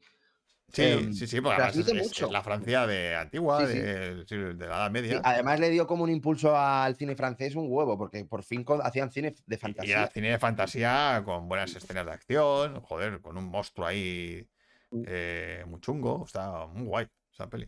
Sí, sí. Bueno, pues cerramos. Cerramos, Cerramos, cerramos, cerramos. Vamos a cerrar aquí. Nos vamos de Francia. Nos vamos a. A ver, ¿entra o no entra esto? Grandes directores. Uy, la cabecera ha entrado, pero en plan chungo. O sea. no sé qué- no sé qué le ha pasado. Vale, grandes directores. Hoy tenemos a nuestro querido Charlie Chaplin. 1889-1977. Por cierto, Manu, dices, están ambientadas en Francia, sí, La Bella Durmiente y La Cenicienta. Y la Y La Bella y la Bestia también. Hombre, La Bella y la Bestia sí, porque Sí. es la Alsacia. Sí. Pero la, Bella- digo, la Cenicienta y la, y la Pero Bella Durmiente. Cenicienta yo no sé dónde. Es que no sé ni dónde es. Yo, yo tampoco. no sé, pero bueno, dame. dame. Vamos, que Tampoco me da igual, no me- es relevante, ¿no? En la historia. Es que no, No, es muy la que relevante que, sea dónde es. Pero bueno, Pues eso. es la, Euro- la Europa de la Edad Media. ¿no? Hola. Bueno, Charlie Chaplin. Vamos a ver un poquito de Chaplin. Vamos a sumergirnos en el mundo del legendario Charles Chaplin, un genio de la comedia y la dirección. Desde su personaje icónico, El Vagabundo, hasta obras maestras como Tiempos Modernos. Chaplin dejó una huella imborrable en la historia, acompañándonos, no, acompáñanos en este viaje a través de su creatividad y maestría en la dirección, lleno de risas y emociones atemporales. 1921. Mira, el mismo año que la de las dos huérfanas. El chico. El chico es un testimonio de la habilidad de Chaplin para combinar comedia y drama. De hecho, creo que es aquí donde empieza a rozar la perfección. Sí, sí, está radando el ritmo. Lleva un día hoy. Joder. El, el Django. Eh, la dirección es emotiva y visualmente encantadora. La persecución por los tejados es de las escenas más agobiantes que hemos visto en el cine. Y cada gesto y expresión del vagabundo te hace reír y conmover al mismo tiempo. Una película que toca el alma. Peliculón, chico. Luces de la ciudad, 1931. Luces de la ciudad es un ejemplo de dirección elegante y emotiva. El vagabundo se enamora de una florista ciega y la dirección juega con las emociones de los personajes y del espectador con una facilidad pasmosa. El uso de la música y la comedia visual hacen que esta película sea inolvidable y con un final que ya es historia del cine. Mm. Icónico, es el final. Tiempos modernos, 1936. La crítica social en su máxima expresión. Tiempos modernos es una sátira brillante de la industrialización. Chaplin dirige con maestría mientras el vagabundo se enfrenta a la máquina moderna. La comedia y el comentario social se entrelazan en una, en una dirección que te hace reír y reflexionar. Una película que sigue de rabiosa actualidad. Y que es la primera en la que Chaplin, bueno, el personaje de Charlotte, eh, habla. Me parece que lo único que hace es cantar una, una canción en francés. Mira, justo en francés. o sea, lo primero que habló Cha- Charlotte fue francés en el cine. Eh, pero bueno, esto es un peliculón que, madre mía. Es maravillosa. No O sea, pasa, no- es que no pasa el tiempo. por A mí es que creo que es mi favorita, ¿eh? De Chaplin. Sí, puede estar ahí, ahí, sí. Es. Seguramente es la más redonda de todas. Mm. El gran dictador. 1940. La primera película totalmente sonora de Chaplin. ¿Y qué peli? Vaya peli. Lo que ha dicho Oscar me ha encantado. Chaplin se presentó de. Oh, Chaplin se presentó de incógnito a un concurso de imitadores de Charlot y perdió. Espérate, Me encanta. No te adelantes, Oscar. Sí. Esto lo iba a contar yo. ¡Anda! Bueno, El gran dictador, un guion valiente que se burla de Hitler y del totalitarismo de la época y que finaliza con el mejor discurso que se haya hecho en una película. Chaplin nos demuestra que el cine puede ser un arma para el cambio social gracias a un equilibrio perfecto entre comedia y drama. Y aquí cómo lo maneja es... O sea, cómo algo tan dramático, el tío mezcla la comedia y sin ningún problema. Estilo. El estilo cinematográfico de Chaplin. 1. Comedia física y gestual, experto en la comedia sin necesidad de diálogos. 2. Humanismo y empatía, creador de personajes entrañables y temas sociales. 3. Crítica social. Abordó temas como la desigualdad o la injusticia. 4. Narrativa visual y simbolismos. Utilizó simbolismo y narrativo visual. 5. Innovación técnica. Pionera, pionero en efectos especiales y técnicas cinematográficas avanzadas. Esto sobre todo en La Quimera del Oro, Mm. que hace unos efectos ópticos flipas. Lo de comerse la zapatilla, lo de la casa ca- cayéndose para un lado para otro, o sea, brutal. Esa, esa escena. Curiosidades. Fue perseguido por el FBI. Chaplin fue investigado por el FBI debido a sus opiniones políticas y Mm. se vio obligado a abandonar los Estados Unidos en 1952. Sin premios de actuación competitivos. A pesar de su influencia, Chaplin nunca ganó un Oscar. En ningún- Nunca. nunca. Solo le dieron un Oscar honorífico ya al final. Honorífico, sí, al final. Ya, eso sí, me mm. Eh, Manda huevos, eh. me manda cojones, sí, porque Manda huevos. eh, eh, con tiempos modernos y el gran dictador ya existían los premios Oscar. Y no le. Y Iñárritu tiene dos. O sea, tiene dos. Derrota en concurso de parecidos. Lo que ha hecho Oscar. En un concurso de parecidos a sí mismo, Chaplin perdió ante un imitador profesional de su personaje icónico. joder, Aunque esto, mía. a ver, esto es verdad que es una leyenda urbana. ¿Vale? Se comenta que bueno, pasó. pero por eso leyenda urbana. Claro, se, se comenta que pasó esto. Pues, oye, la leyenda urbana dice que Chaplin estuvo ahí y que perdió. Así que bueno. Eh, hemos puesto cuatro películas, pero Pero vamos, que todas son maravillas. todas son maravillosas. Mm. Eh, así que todo lo que podáis ver de Chaplin será siempre Mm. enriquecedor. Bueno, pues vamos a cerrar con el tema de el Bricofest. Mm. Que ya cada vez va quedando poco, ¿eh? Ya va Sí, menos. eso te iba a decir. Vamos a ver eh, cómo hacer un plan de rodaje. ¿Vale? Y qué, bueno, ¿qué es un plan de rodaje? Eh, ahí va, he puesto la cuenta atrás sin querer. A ver, aquí. Ahí, a ver si. No funcionan las cabeceras, yo no sé qué pasa. Pues muy bien. No sé. No sé. Vale. Eh, esta cabecera está jodida. Plan de rodaje. Vámonos a ver qué es un plan de rodaje. Cuando tú ya tienes toda la producción, tienes el guion técnico, tienes eh, los actores, tienes ya la- la- el ve- el vestuario, las localizaciones, dó- dónde vas a rodar, con qué vas a rodar, eh, pues tienes que diseñar un plan, ¿vale? Mm. De cómo vas a rodar la película. Eh, ¿Cómo se hace esto? Pues se hace una tabla. Es verdad que es una cosa bastante personal, ¿vale? El diseño de la tabla, pero más o menos es algo parecido a esto que os voy a enseñar, ¿vale? Captura de pantalla, aquí está. Esto es un plan de rodaje, una peli, un corto, ¿vale? Entonces, se pone el título, se pone los teléfonos de rodaje, ¿vale? Mm. Donde está el teléfono del jefe de producción, del ayudante de producción, de la dirección, del director. Y luego se pone el punto de encuentro y la hora del punto de encuentro, donde se va a quedar para rodar. ¿Vale? En este caso es la facultad de comunicación de no sé qué.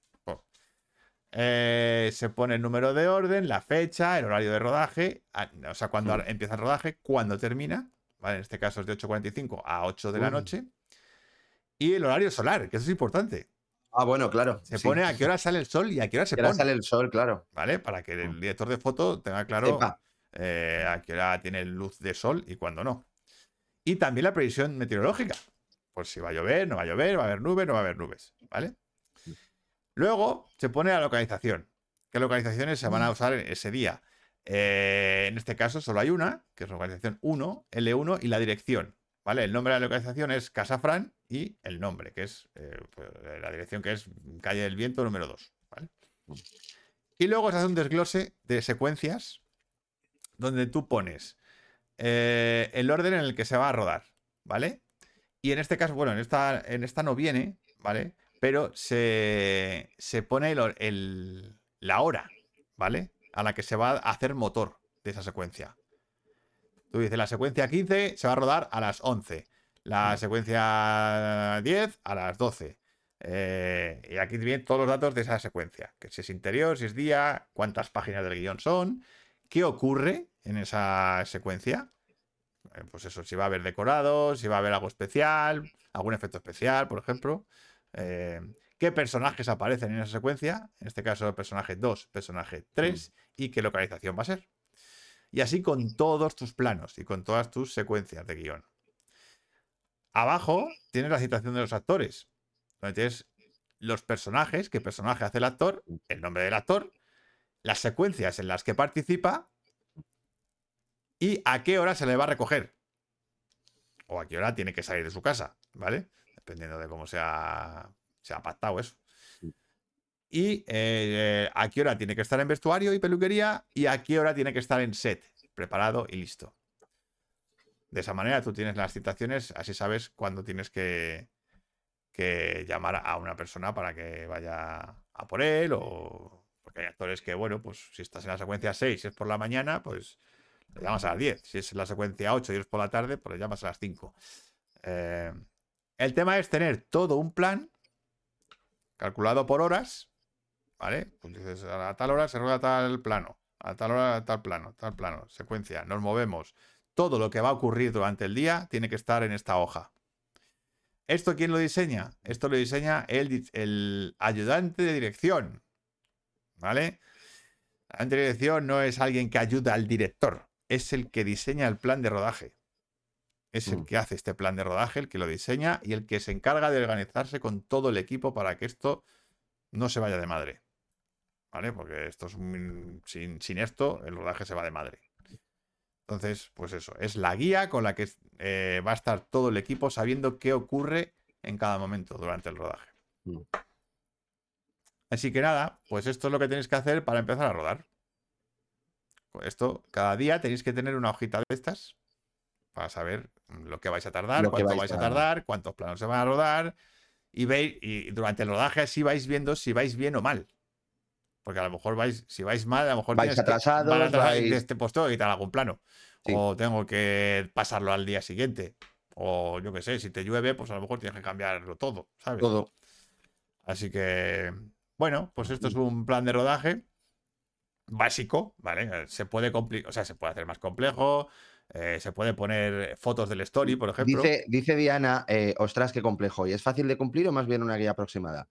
Es a una- ver, no, eh, es, Es, una- más una guía. es siempre es una guía, ¿vale? De hecho, O sea, vas chequeando, vas chequeando las cosas que tú ya has hecho. O sea, rarísimo de cojones que Que el plan de rodaje se cumpla, ah, bueno, claro, sí. ¿vale? justo. Rarísimo. Muy raro. Lo normal es que el plan de rodaje casi siempre se alargue, porque siempre surgen complicaciones que son inevitables y que- Retrasos, siempre hay retrasos. y se sea, va retrasando. Entonces, eh, bueno, a veces no, ¿eh? Pero, Mm. pero conseguir que el plan de rodaje salga tal cual, Mm. eh, si tienes una ayudante de dirección que hace eso, esa ayudante de dirección cobra oro. Mm. Porque en cine cada minuto de rodaje es mucha pasta.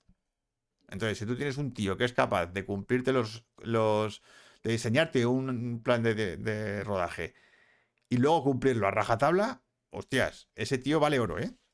Mm. O tía, ¿vale? o sea, eh, es, vamos, eh, se valora una barbaridad eso Sí. en, en cine. Que se- seas capaz de cumplir el plan de rodaje. Pero claro, es muy, es muy difícil, suele ser muy complicado.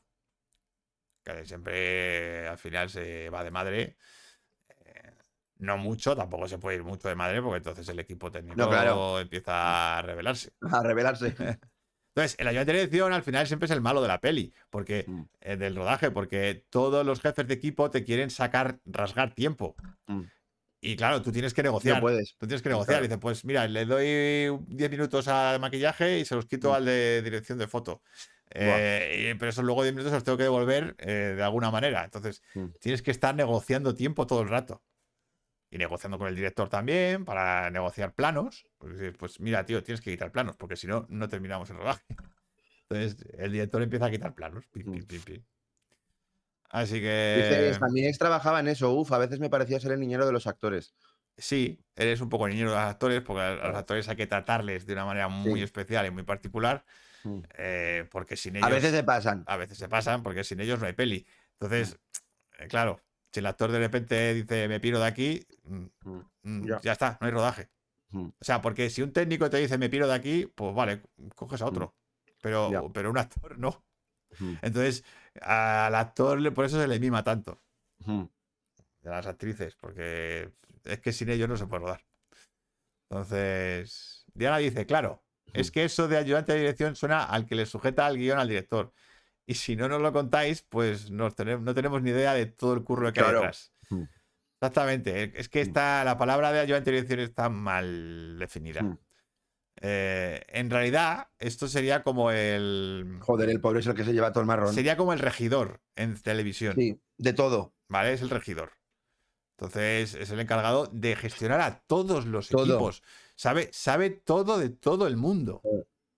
Es un trabajo muy Por estresante. eso el director no, es que es el ayudante de dirección el Nah, el director, el director no, no sabe nada del rodaje. No, y sabe- está presente y punto. Está, O sea, está presente y ya está. está. Tiene, o sea, tiene que dar acción y dirigir a los actores y tal, pero, pero el que está realmente Ja. con el rodaje en la cabeza, con Sí, sí, todo el rodaje en la cabeza, es él. Es el ayudante de dirección o primero de dirección, que también se llama Mm. así. Eh, es una locura de trabajo. Sí, Es una locura de trabajo qué y, estrés. y bastante poco agradecido. Eh, Total. O sea, porque Porque- nunca se le menciona, nunca está ahí como. o sea, creo No. que no. Se le olvida muchísimo. No se le menciona porque, claro, solo, solo saben los cómo ha sido el rodaje los que han estado allí. Claro. Entonces tú no puedes, tú no puedes analizar una película. Mm, si- no- tú no puedes saber si una película ha tenido un buen ayudante de dirección o no. Claro, No, no, no, no puedes saberlo. No lo puedes saber. Entonces, solo, solo lo sabe el equipo. Sí, sí. Entonces, claro, no se, le, no se le puede dar un premio a mejor ayudante de dirección porque no, Ya. nadie sabe cómo ha sido. Ha podido ser un cañán o ha sido o ha, o sido un genio, pero, pero no se ve en la película. Entonces, por eso, trabajo muy desagradecido y además que el rodaje eres el malo siempre. Porque Sí. todo el mundo se enfada contigo, porque todo el mundo quiere sacarte de tiempo y no, No puedes. y no puedes, claro. Tienes que decirle que no. Y claro, pues decirle que no al, al equipo técnico, pues le jode. Cabreos. Cabreo, claro. Así que bueno, curro muy complicado este. Pero también muy guay, ¿eh? Mola. Mm. Y nada más, pues cerramos esto por ahí. Vamos a Y ver. cerramos ya. Y cerramos. va- vamos a ver. Ah, la frase secreta. Ah, la frase, la La frase, frase sí, la secreta. frase. sí. Vamos a recordarla. Dila, dila. Ahí va.